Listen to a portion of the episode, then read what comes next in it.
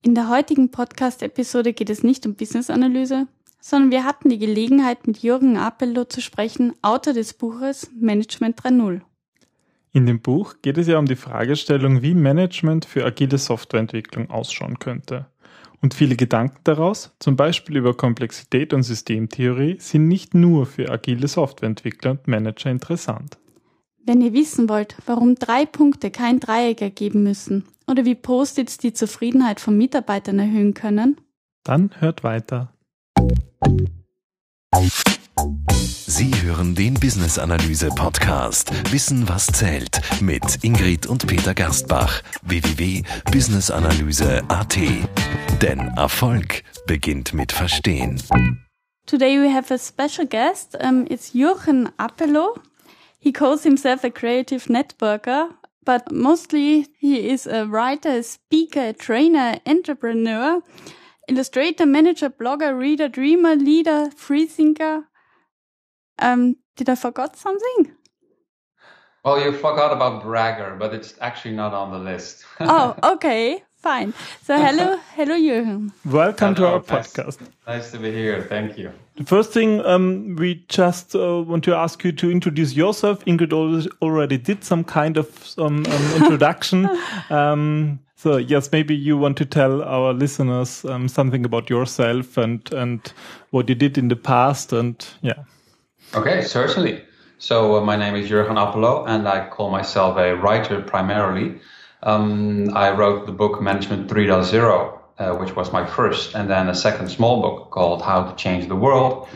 And uh, usually I write about management in, in agile organizations. Uh, what is the role of the manager, the leader, uh, when we have self-organizing teams uh, doing Scrum or Kanban or any other kind of agile approach to developing products and, and doing work. And uh, I go uh, go around the world uh, doing uh, doing courses, workshops, and I speak at a lot of conferences. And I've been a manager for 15 years myself, uh, which gives me a lot of stories to share. Um, and nowadays, I am CEO of a company called Happy Melly, which is a global business network, network of small businesses. That's briefly um, what I do nowadays. Okay, great. Thank you. So uh, some days ago you have been at the REConf in Munich. Correct. You did the keynote there. Yes, I did. So maybe some of our listeners have, have heard you there. And if not, they have the chance now to, to, yes, get some introduction to your book and to your topics you cover. Um, because, well, business analysis covers requirements engineering. So it's interesting, um, that you, yeah, that you, you have been in Munich some days ago. So what was your talk about there? My talk at uh, the REConf uh, was uh, was m- my most popular talk. It is called "Let's Help Melly." It is uh, uh, around. It is based on the the, the character uh, Melly Shum, who hates her job. It is a billboard in my hometown in Rotterdam, in the Netherlands. That says Melly Shum hates her job, and and I want to do something about that. There are many people like Melly in the world who hate their jobs. Actually, according to research, it's about two thirds of the people worldwide do not like their jobs. And I think that's a, a sad statistic. I, I want to do something about that, or at least contribute uh, to to getting that number down. And um, what I do is describing a lot of uh, uh, practices on how we can improve organizations, and and that's what why what my talk was about in uh, in Munich this week. Okay, that's great because that's it's something we want to to show our listeners and and everybody. Well, that get it can it should be fun to work, and so if I like it. Exactly. So, um, what what was the most challenge in your past? Wow, that's an interesting question. uh, the most challenging in the past, um, I think it is um, starting to like management because in, in the past I hated management. I, I didn't like it at all when I was first promoted into management jobs. Okay. And um, in hindsight, I realized, and I, I just wrote about that uh, today for my for my uh, a third book, which I am about to finish writing uh, these days. Okay, that's why great. that's why I come up with it. Um, uh, I, I I hated it in the past because I did it wrong. I I, in, I tried to instruct people on how to do their work, and I had performance appraisals once per year, and I was wearing a suit while other people were wearing t-shirts and jeans, and I didn't like it one bit and uh, and I thought that management was horrible. But later I, I understood how to do management right, and then I started liking it. It is actually quite enjoyable to be to be a good manager and to see people uh, happy in their jobs. And that's that's very fulfilling. It just means that you have to do very very different things from from the things that I simply copied from from other managers. Those were actually bad uh, behaviors. Uh, so I had to get rid of those, and I think that was one of the most challenging things that I had to uh, to to learn over the last fifteen or twenty years. And so, so your roots are in software engineering, isn't it? Yes, that's right. I have studied software engineering uh, at the university in Delft. Uh, I started as a software developer and a trainer uh, of, of software um, uh, development right after I finished uh, the university. But uh, for some reason, I am also interested in business. I, I understand uh, money. Uh, I know the difference between debit and credit. um, so I was quickly promoted into into uh, management positions because I was able to communicate with management. They, they, I understood their language. Uh, as one of my CEOs once said to me, uh, "You are the only software developer I understand around here."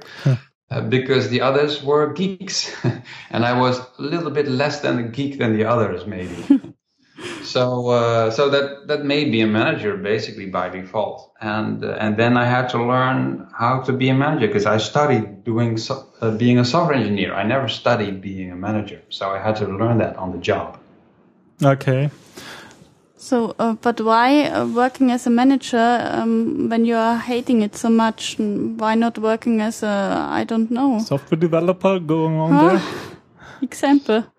Well, uh, good question. I, as I said, I, I not only like software development, I also like like the business side. I like marketing. I like like uh, business plans, strategy, etc. I all I find it all interesting, fascinating. So when you are offered a position like that, then sure, you take it. Also because it is the only way in traditional organizations to earn more money. Uh, the hierarchy basically makes sure that anyone who wants to earn more and wants to have a career uh, ends up in, in management positions. I think it's it's bad, but that was the situation back then uh, that I was confronted with. But money is not really um, a motivating thing, isn't it? Well, that depends. Um, if you if you throw some money on the floor, I can I can uh, uh, show you that many people will bend over to pick it up. So money definitely motivates people to change their behaviors. Um, ultimately, it is not money to, that that makes people satisfied and, and happy jobs. Correct. Um, but it is too simplistic to say that money does not motivate.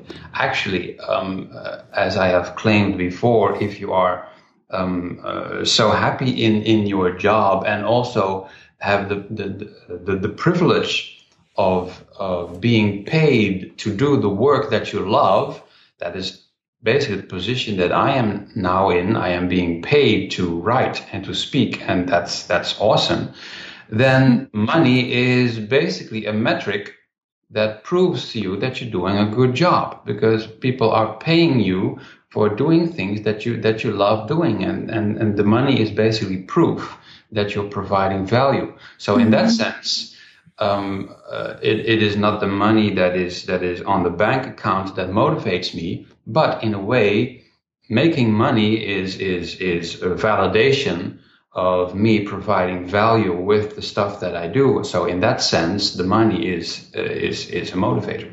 Mhm, I see. Money is a, a sort of symbol, isn't it? Yes, indeed, it is, it is a proxy variable because um, the real value is very hard to measure. Uh, it's one of the chapters in, in, in my new book is about metrics. So the things that we really want to measure are always immeasurable. How how do you measure love? Well, that's very difficult. Indeed. But uh, but the things that you can measure is how often uh, do you have contact with someone, and how often do they call you, and all that stuff. And those are not real uh, measurements that tell you how much they love you, but they are indicators in in, in some way. And the same is with with making money in, in business. It is an indicator of you providing mm-hmm. value, of course it's not everything. There are plenty of stuff. There are plenty of unknowns that, that are important uh, and that you cannot measure. So that you have to watch out that money does not become the sole driver, and then things go wrong. Mm -hmm. So you you wanted to make value, um, and so you choose to um, to work in the management. Um, I always want to do things that I love, and uh, earning money uh, is is just a validation of people appreciating the things that I do. Uh, I have never been very interested in in doing things just for the creative uh, component of it without being able to send someone an invoice for it. Um, so, for example, I, I also make uh, I make illustrations myself for my own book and my my presentations, and plenty of people in the past said, why don't you become a full-time illustrator or hmm. something? And I remember saying, even 20 years ago, I said, well, it's very hard to make money being an illustrator. Mm. You have to be really, really, really good. Uh, it is much easier to, to make money being a software developer. Uh, so there you see that personally, I, uh, I, I, seek the things that I love doing. I love software development uh, uh, more even than, than illustrating, but I also knew that business wise, it was smarter to write code than draw, uh, draw illustrations. Okay. I mean, you, when you talk about illustrations, the illustrations in your Management 3.0 book, they are, you have done it yourself? Yes, I do them all myself. Yeah, I think they, they, they're quite nice and they, they show what's about. It just, we just have in front of us um, the the body of knowledge of systems. This this figure. Mm -hmm. And well, it's a, it's a, kind of ugly, ugly yep. creature, but that's exactly. what you want to to convey, I think. yes, exactly. That's that was my point. The whole body of knowledge of systems is is an ugly picture, but it works. It is alive and kicking, and um, that's a, that's an example of, of the, the, the funny uh, pictures that I sometimes make. And they're simple illustrations. I, I never claim that I am a, a, good illustrator. Many other people do this far better than I do. But um, what I like is is uh, first of all adding a personal uh, touch to my books, being able to say that I did the illustrations myself. Mm-hmm. Always people seem to to like that. And um, um, it is also a good opportunity to be away from my computer every now and then. Mm uh, because I, I, draw them on paper by hand, and that's basically the only thing that I do without a computer. So it's good to have one activity without a computer. so I love this skirt. It's a nice tutu, isn't it? exactly. Um, what are you telling people like Melly um, how to change their motivation or um, how they can begin loving their job? Well, I have um, uh, I have spoken with people who do not like their jobs. I have a couple of friends who openly admit that they hate their jobs, um, but they don't quit.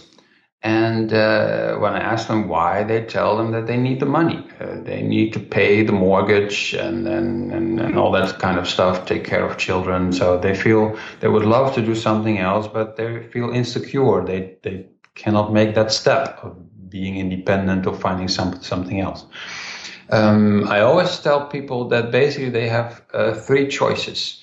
Um, uh, the the first choice is uh, uh accept what you do, see mm-hmm. see the the nice things in your job and concentrate on that, and just ignore the the the rest of the bad organization because it just makes you depressed. Mm. Uh, and uh, if you feel you cannot do anything about it, just ignore it and, and enjoy the good parts. the second option is change the organization You have to see the, the, the challenge in that. You have to enjoy being a change agent. I like changing things. I like motivating, inspiring people so that they change their behaviors. I find that fascinating. That's the second option. So try to change the organization. And the third option is quit your job. Uh, one of my most favorite uh, uh tweets, or the, the, the tweet that was most often retweeted, was my comment that uh, there are only bad organizations in the world because people do not quit their jobs. Huh.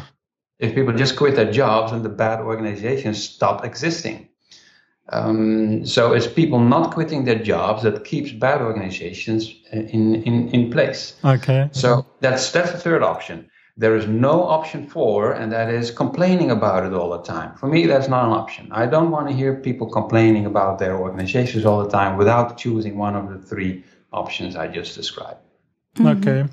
Well, maybe that's some some some kind of similarity between our listeners and and what you now um, um, explained, because I would say business analysts are kind of change agents because um, their their aim is to to understand an organization or to to at least to to define some kind of of needs of the organization and then well then contribute to to finding solutions mm-hmm. and this situation this this um, thing business analysts do is is what i find most interesting reading your book or at least the, the beginning in your book um, about the introductions um, about simple things and not so simple things and complex system theory, um, because that's I think is is in common both for managing system developers and, and software engineering teams and and business analyst teams because they need to understand um, what's the context, um, what's the what's the nature of the problem, and and also what's then what are what what are solutions that are suitable to solve these um, problems. Mm-hmm. Yeah. What I would be interested in, um, you wrote about complex system theory and all these theories that are that you put in this um, body of knowledge of systems. Um, what was your your your what was the idea to start with with an approach like this? Where where does it come from? Where was the, there a need to to um, to change um, thinking about um, about organizations as you did? Um, in in the past, I have been um, reading a lot of books, um, popular science books and less popular science books, about how the universe works. I remember I had a whole spreadsheet with um, the best biology books and the best uh, physics books and the best uh, uh, astronomy books, etc. Because I uh, I find science fascinating. Mm-hmm. And uh, then at some point, uh, I don't know when, to be honest, I came across complexity science, and that was an eye opener for me. Um, I, I I saw that that complexity science, complexity theory, basically connects the dots between all the different uh, sciences um, and explains similar phenomena in, in, in, in the same way. Like, for example, in in uh, biology, there is a concept called the punctuated equilibrium.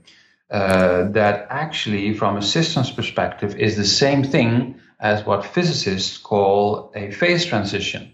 It just means that the system changes from one uh, moment to another into a completely different state. And biologists and physicists have both encountered this phenomenon uh, and, and gave it different names, but it is the same thing. Mm-hmm. It is the same uh, same phenomenon. So, and that is what I found interesting because when I started reading more and more, then I understood, hey, this also applies to organizations and and the economy. Uh, it applies to all kinds of complex systems. And I saw the analogies with, with agile software development, of which I was also becoming a fan at the same time. Uh, with self-organizing team and emergent design, uh, the, even the words that were used in agile were borrowed from from the complexity sciences. Mm. Uh, so then I set out to write a book about uh, uh, complexity science and software engineering. That was my original goal in 2005. Mm-hmm because I thought this I, somebody has to do something with this, and I completely failed uh, to write a book at that time. Uh, uh I, I, I uh, I did it as a kind of big upfront project. Uh, uh, that was uh, not the right approach. And in 2008, I thought maybe I should try again. And then instead do it as a blog. Actually, my, my first or second blog post literally says, I want to write a book. But I want to start learning uh, how to write by writing small pieces of text in a very agile way and then get a feedback cycle going. Mm-hmm. And that has made all the difference because then people said to me, uh, well, that's all very interesting, all that science stuff, etc. But uh, whenever I wrote about management, uh, that was what they found most interesting because I was a manager at the same time and I was introducing Scrum and I was struggling with what is the role of the manager in agile organizations. And it turns out many people struggle with, with that. So I've suddenly found my niche. I found what my readers wanted me to write about, which was the role of the manager in agile. And then I could still use all the, the knowledge that I had acquired about complexity science, of course, because mm-hmm. it, it was all applicable. It just gave a solid, solid background. But the focus became management, and then everything made sense for the first book. Okay. It's connecting the dots, isn't it? Exactly. Yes. Yeah. That's yeah, which great. is also what what complexity science is doing. It is connecting the dots. Actually, there's no one thing called complexity science, which I basically depicted with the illustration that you were, were referring to. There are many mm-hmm. theories. Mm evolutionary theory and chaos theory and information theory and queuing theory and they're all different theories from different people. But somehow it is all connected and then you call it complexity science. Hmm. um, another thing we want to refer to and i think this was one maybe one of your your, your mm, most important blog posts is the the complex manifesto for software development I mm. think you wrote it in 2009, so this was before the book was published. Yeah. And I think I, I found it was quite often cited in the internet, and so maybe it was was it a kind of a milestone for for in your in your thinking? I remember I wanted to um, uh, wrap up my thinking of my book because this uh, this also appears in the last chapter. Yes, uh, the Management 3.0 book, and I wanted to uh, to wrap up everything and refer back to the science, um, and um, and that's how I came up with uh, with a, a, tongue-in-cheek reference to the Agile Manifesto. Of course, everyone was making manifestos at the hmm. time, uh, so I thought let's let's throw in another manifesto uh, just for fun. Uh, but then it was my complex uh, my complexity manifesto. Um, I don't know if anyone or many people actually referred to it. I don't know the statistics, but for me, it was uh, it was the intention was wrapping up uh, my book. Mm-hmm. Okay. So no, uh, I just want to say um, I love the the sentence. The world is more complex than we think it is. Mm-hmm. So I think that's the whole um, sense of it, isn't it?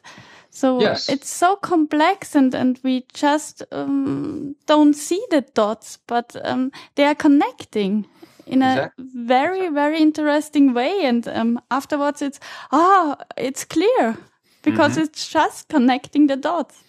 Yes, and that's also actually how I started the book with a similar uh, remark or a quote, actually, mm-hmm. uh, which is uh, for every complex problem, there is a simple answer uh, or there's an answer that is uh, um, simple and wrong, um, which also um, clearly indicates that people seek the simplistic answers to things that are actually complex.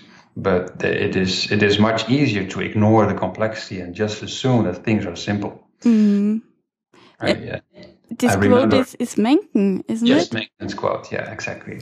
And uh, I, I, even remember uh, 20 years ago drawing a picture on a whiteboard and uh, putting three dots on uh, mm. on the whiteboard, and then asking the, my employees in the room, "What do you see?" And everyone said, "I see a triangle."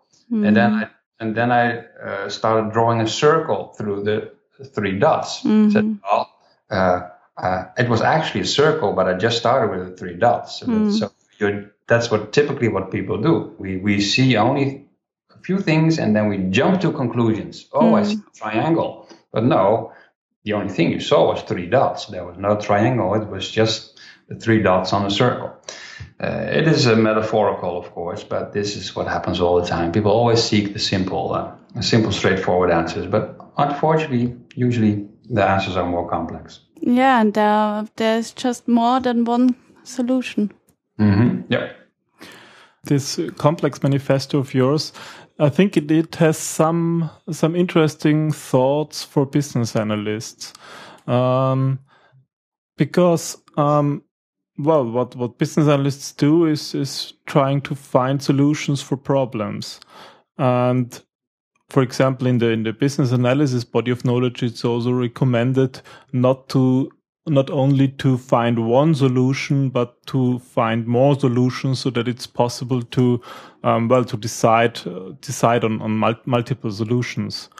Um, so I think in our economy, sometimes sometimes you don't really think about the problem and always come with ready solutions. and maybe it helps business analysts to understand this issue if they read your, well, this first sentence of your manifesto. Mm-hmm. Um, I hope so. Um, and um, what I would also like to add that is not always about um, uh, work is not always about solving problems, uh, as uh, Russell Ackoff, a famous systems thinker, uh, said. Uh, uh, sometimes problems need to be resolved, mm-hmm. which means that they go away by themselves. You do not focus on solving them; you focus on something else, and then the problems go away. Mm. I believe this is uh, typical for, for many technical people that they that they try to solve problems, try to analyze things, but some things are not made to be analyzed. Mm-hmm. And uh, I, I, can give you a very concrete example. I was in a in a workshop last year with a company where people were not uh, very motivated and happy and management decided to measure happiness so that they could uh, track it. They tried to analyze what was going on. And I asked them, uh, how, how do they do that?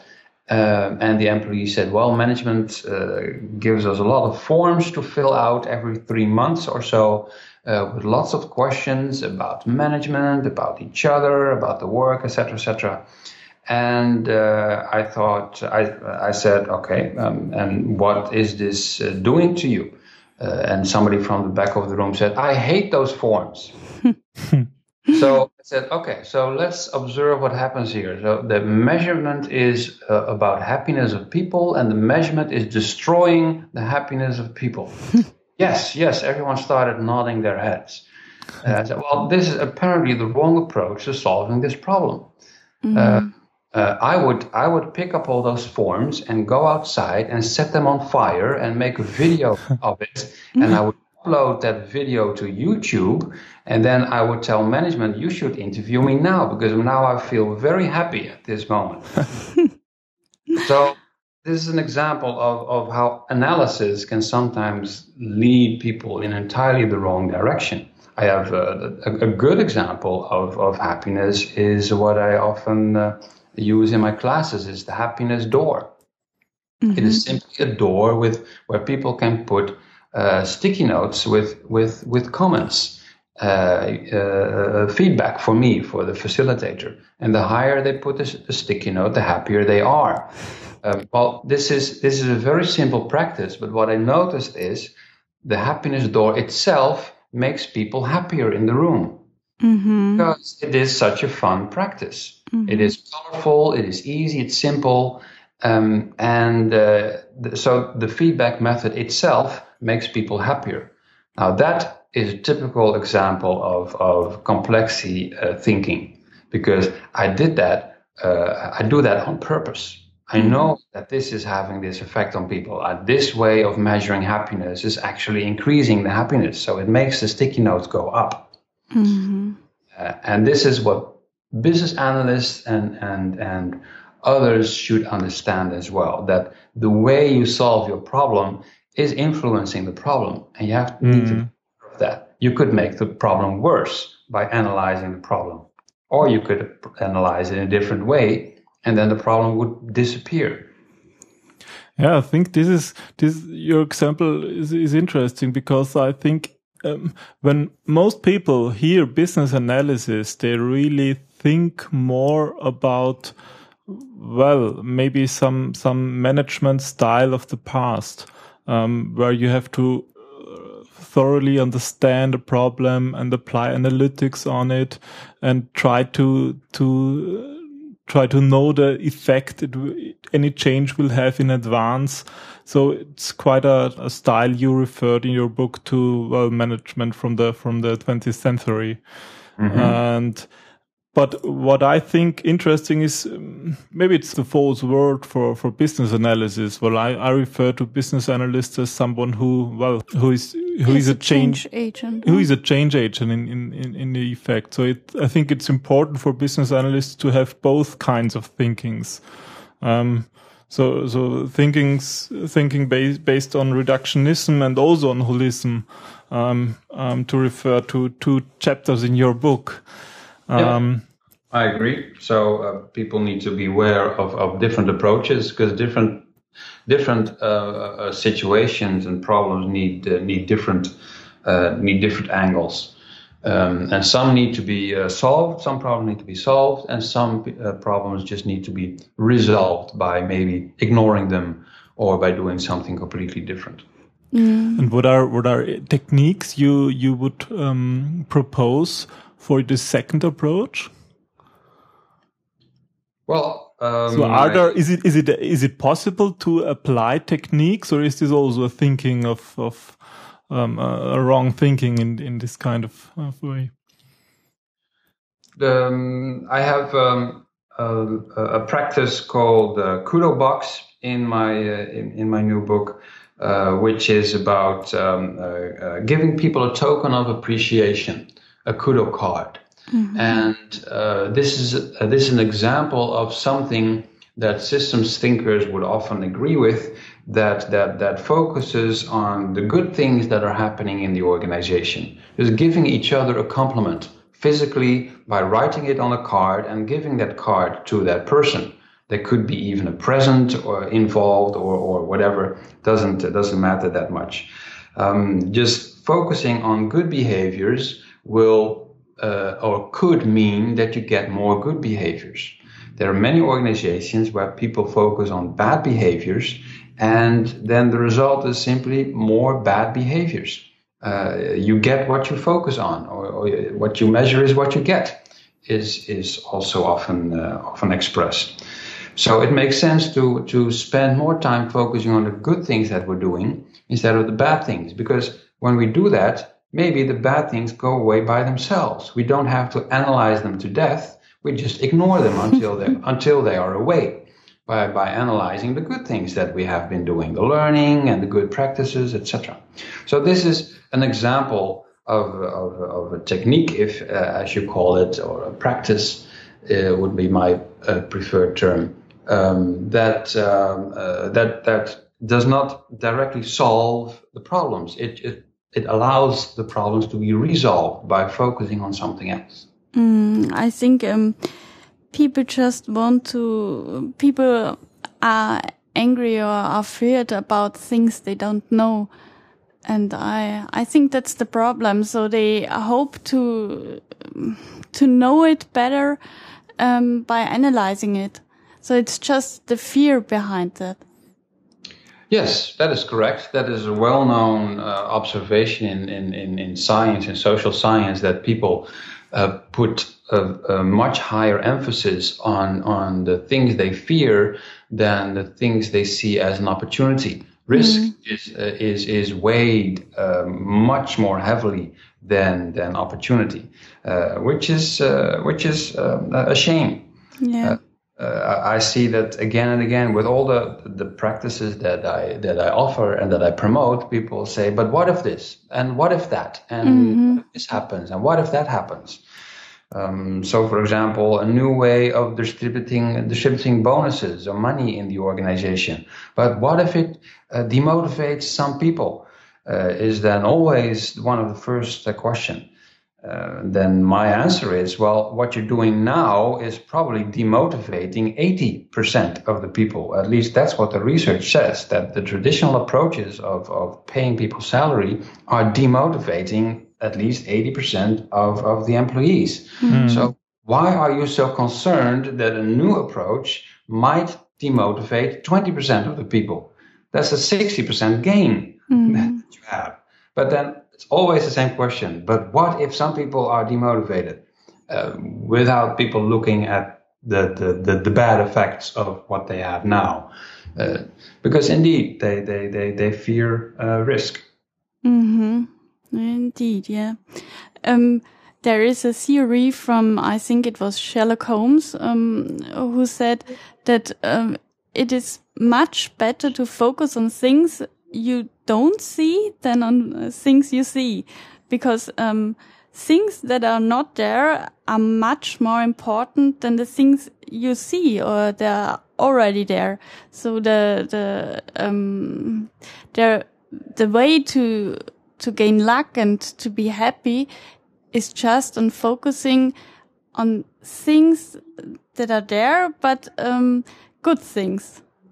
So mm -hmm. not just on the fear but um, as you as you said, um, focusing on the fear just makes fear. Right. Yeah. Yeah. So, okay. Yeah. I, I, agree with that. I don't know the author you were referring to, but it, it makes sense uh, to me. Uh, it, it sounds a bit similar also to uh, to the work by uh, Nassim Taleb, who wrote mm -hmm. Black Swans. Mm -hmm. said the things we know are not as important as the unknown unknowns, uh, the things that we cannot even predict. Mm because they will ultimately have a much bigger impact on, on our business. Um, so that, it all seems related uh, that way. Mm-hmm. That's true, yeah. And sometimes it's like um, like uh, the detective, just a puzzle, and sometimes you need just another piece of the puzzle to to make a whole picture of it. And sometimes you already don't have the puzzle piece, so you you have to wait or you have to do something further and then you gain the puzzle. Right. yeah. If we, if we go back to managing teams, what would be your advice? Um, how to, to make this change, to change, um, way of thinking about, about people, teams and management? So what are your, your, your tips, um, for those who want to make a change in an organization? Well, my tips are to start uh, with with simple practices that anyone can introduce. Um, in in in agile organizations, uh, managers are expected to be servant leaders and to trust the team, but nobody explains to them exactly how they can do that next Monday mm-hmm. morning. Mm-hmm. Uh, and empowering workers and delighting customers is all very important. It is crucial, but it is abstract. While uh, managers and all workers need to know how we do these things um, uh, in order to uh, uh implement uh, better management together, maybe with fewer managers even. So, uh, with my new book, Management Workout is the is the title, working title I offer um, uh, about 17 or 18 practices uh, that are very concrete, like a salary formula or, or, or a kudo box or mm-hmm. a, a, delegation board or moving motivators game. This is all stuff that people can do next Monday morning. Uh, and not just the managers, but everyone, because uh, management is too important to leave to the managers, as I always say. Uh, testing is too important just to leave to the testers. That's the same thing. Mm. Uh, so everyone is responsible. Everyone can start implementing such practices, and uh, you have to experiment. Do not just expect that a good practice that works for a company on the other side of the world uh, magically also works for you. You probably have to adapt it a little bit, but that's okay. You probably can steal 90%, and the other 10% you have to change. Uh, but that's easier than than reinventing the wheel all by yourself. Mm-hmm. Ah, that's a nice picture. Yeah, then I think it's important to not to to rely on recipes, but to show to to see okay what do we have here, what's the situation, and then apply well, then think about um, how to how to make it better. Yeah, right. just it's your turn, and and you are um, responsible for what you do, and you have to see the whole picture, and not just uh, focusing on a piece of picture. So just step, um, take a step backwards and just look mm -hmm. to the mm-hmm. whole. Yeah. And and keep running experiments is what I uh, keep reminding mm. people in my work and in my uh, in my writing in my my talks. Uh, that's that's very important. There's one thing that is is is missing in uh, in some of the most popular um, agile methods is is uh, is running experiments, just trying things out. Uh, mm-hmm. Because if everything that a team does is just uh, processing one requirement, one user story after the other, then they're just playing it safely. They're just doing what the customer asks. Mm. Uh, but maybe they should do something weird every now and then and see what happens. Mm. Uh, that is when you explore new terrains and unknown territory. Uh, that's where innovation happens. Yes, and just another um, rule maybe don't talk, just do it. Yep. yeah, exactly. Well, that's that's the reason why I started with the Happy Melly Business Network, uh, because I have been part of several uh, communities and I'm very proud to have been the founder of Agile Lean Europe and the Stoos uh, network. Uh, and it was all awesome, but I noticed that it was a lot of talk that we did. Mm-hmm and just talking is not is not going to change the world. Mm. So I said to a couple of my friends, I said, let's let's uh, uh, start something else, and it should be a business this time. We should make money instead of uh, uh just broadcasting PowerPoint slides at each other. Uh, that is not going to change the world. We can change the world by being the business uh, that that leads by example, that shows to others what what we're doing. So, for example, the new bonus system that I describe in in my in my new book, merit money system, where basically teams uh, distribute bonus money among each other. Mm. That uh, that is actually used by ourselves. With me and my management team, we've been using it now for half a year, and it's very useful. Mm. Uh, there's not one manager distributing bonuses. No, we, we, we distribute the bonus money in a self-organized uh, fashion. Uh, in in short uh, in short uh, iterations, mm-hmm. so we can learn from from from our, our, own behaviors, and and it works. so by leading by example, we can show others what what they can do. And that works better indeed. Just do it is better than, than just talking about it. Mm-hmm. well, that's a, that's a difficult thing if we provide a podcast here because podcast is just about talking. So, so the most important thing, and maybe we find something here for the, for the, for the end of, of the podcast is some kind of, um, help um, uh, technique or or just kind of things to take away for our listeners. Um, um, what for example what ha helps to to understand um, this new way of thinking. And so what would you um, recommend to our listeners after they have read um, your book, of course, um, to apply this this new kind of thinking to their everyday life? Well, the answer to that is, I think, uh, pretty obvious, which is read my articles. they're all they're all free. Uh, they're all uh, up there for ready for download. If you want to know how to in, introduce uh, a, a, better way of, of uh, deciding on salaries for everyone. I, I, have an article about that called Salary Formula. If you want to know how to do performance measurements, uh, performance metrics better, uh, I have a metrics ecosystem article.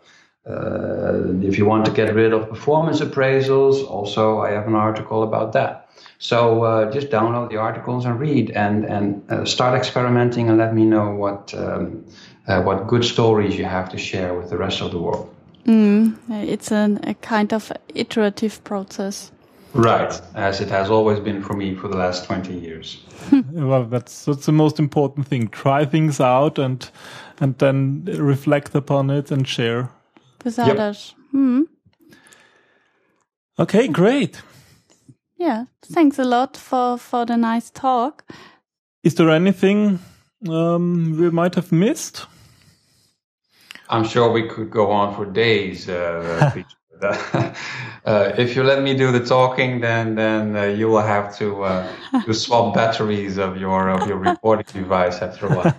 oh, that's Uh, okay. so uh, no, it's. I think we covered very important and and interesting areas, and and of course people can always reach out to me. They can send me an email if they want to know more about a specific topic or something. That's that's fine.